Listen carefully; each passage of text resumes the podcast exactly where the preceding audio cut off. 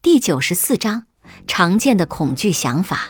记忆、想象或冲动事例。恐惧的想法会以下面的形式出现：一、有关过往事件的记忆；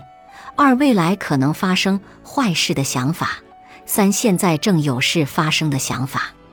过去的记忆在创伤后应激障碍中反复出现有关过往事件的痛苦记忆极其常见。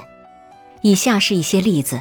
感觉你经历的车祸好像一次又一次的发生，重复出现的；你被侵犯时的噩梦；九幺幺袭击、卡特里娜飓风或其他公共灾难引起的头脑中令人烦恼、挥之不去的画面；反复出现的。可怕的有关你所参与的越南战争或中东战争的记忆，不足以诊断为创伤后应激障碍的人，也会反复出现令人不安的记忆，即便这些记忆并非来自那些给他们的生活带来了真正危险的事件。